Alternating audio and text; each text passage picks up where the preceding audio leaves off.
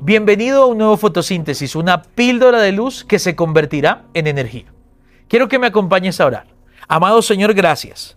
Gracias porque estamos seguros, Señor, que todo proviene de tu mano. Creemos que hoy es el día que tú has hecho para que nosotros nos alegremos, nos gocemos y podamos vivir confiados en ti, Señor. Ayúdanos hoy a experimentar todo lo que hemos aprendido en esta serie para poder darte la gloria y la honra. En el nombre de Jesús. Amén y amén. Bienvenidos a un nuevo episodio de El perfil de Dios, los atributos que hacen a Dios ser Dios y en este último tramo los atributos comunicables, lo que Dios también nos permite y nos pide que desarrollemos nosotros. Y hoy vamos a ver uno súper importante y sí que hace falta en nuestra generación.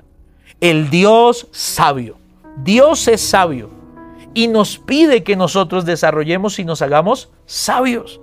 Romanos capítulo 16, verso 27. Al único y sabio Dios sea el honor por toda la eternidad a través de nuestro Señor Jesucristo, así sea.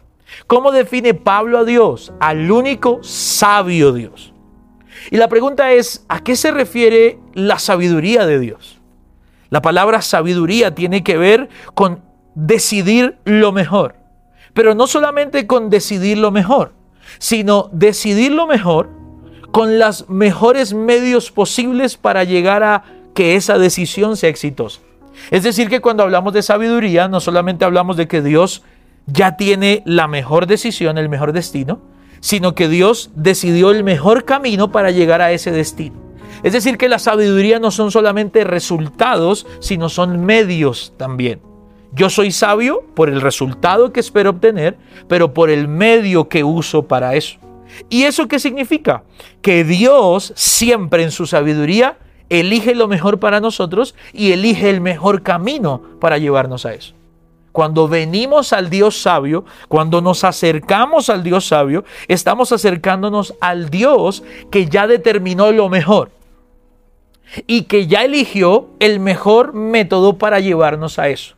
Por lo tanto, he ahí la razón por la cual cuando Dios nos pide a nosotros hacernos sabios, el principio de la sabiduría es el temor a Dios. Qué curioso esto, la sabiduría conectada con el temor. ¿Por qué? Porque si yo quiero desarrollar este atributo en mi vida y hacerme y convertirme en una persona sabia, tengo que temer a Dios. ¿Y qué es eso? Respetar, honrar el método que Dios ya eligió y el destino que Dios ya eligió. ¿Esto qué significa? Que yo soy sabio no cuando yo me hago inteligente o capacitado, que yo soy sabio cuando acepto el camino de Dios y acepto la meta de Dios.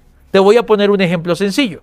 En la, en la sabiduría de Dios es necio hacerse o desear hacerse rico. En la sabiduría humana es bueno desear hacerse rico. Entonces, cuando yo me hago sabio? Cuando abandono mi propia sabiduría y acepto la meta que Dios puso. No te desesperes por hacerte rico.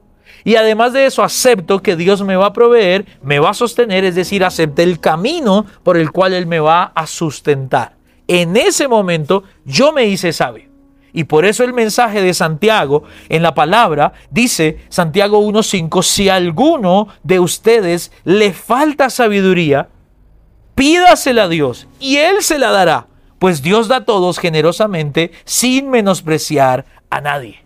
Así que el reto en esta píldora de hoy es sencillo. Debemos hacernos sabios porque nuestro Dios es sabio. Y si estamos faltos de sabiduría, solo hay que pedirla hoy. Así que en la oración de hoy, en el día de hoy, pídele, Señor, dame sabiduría.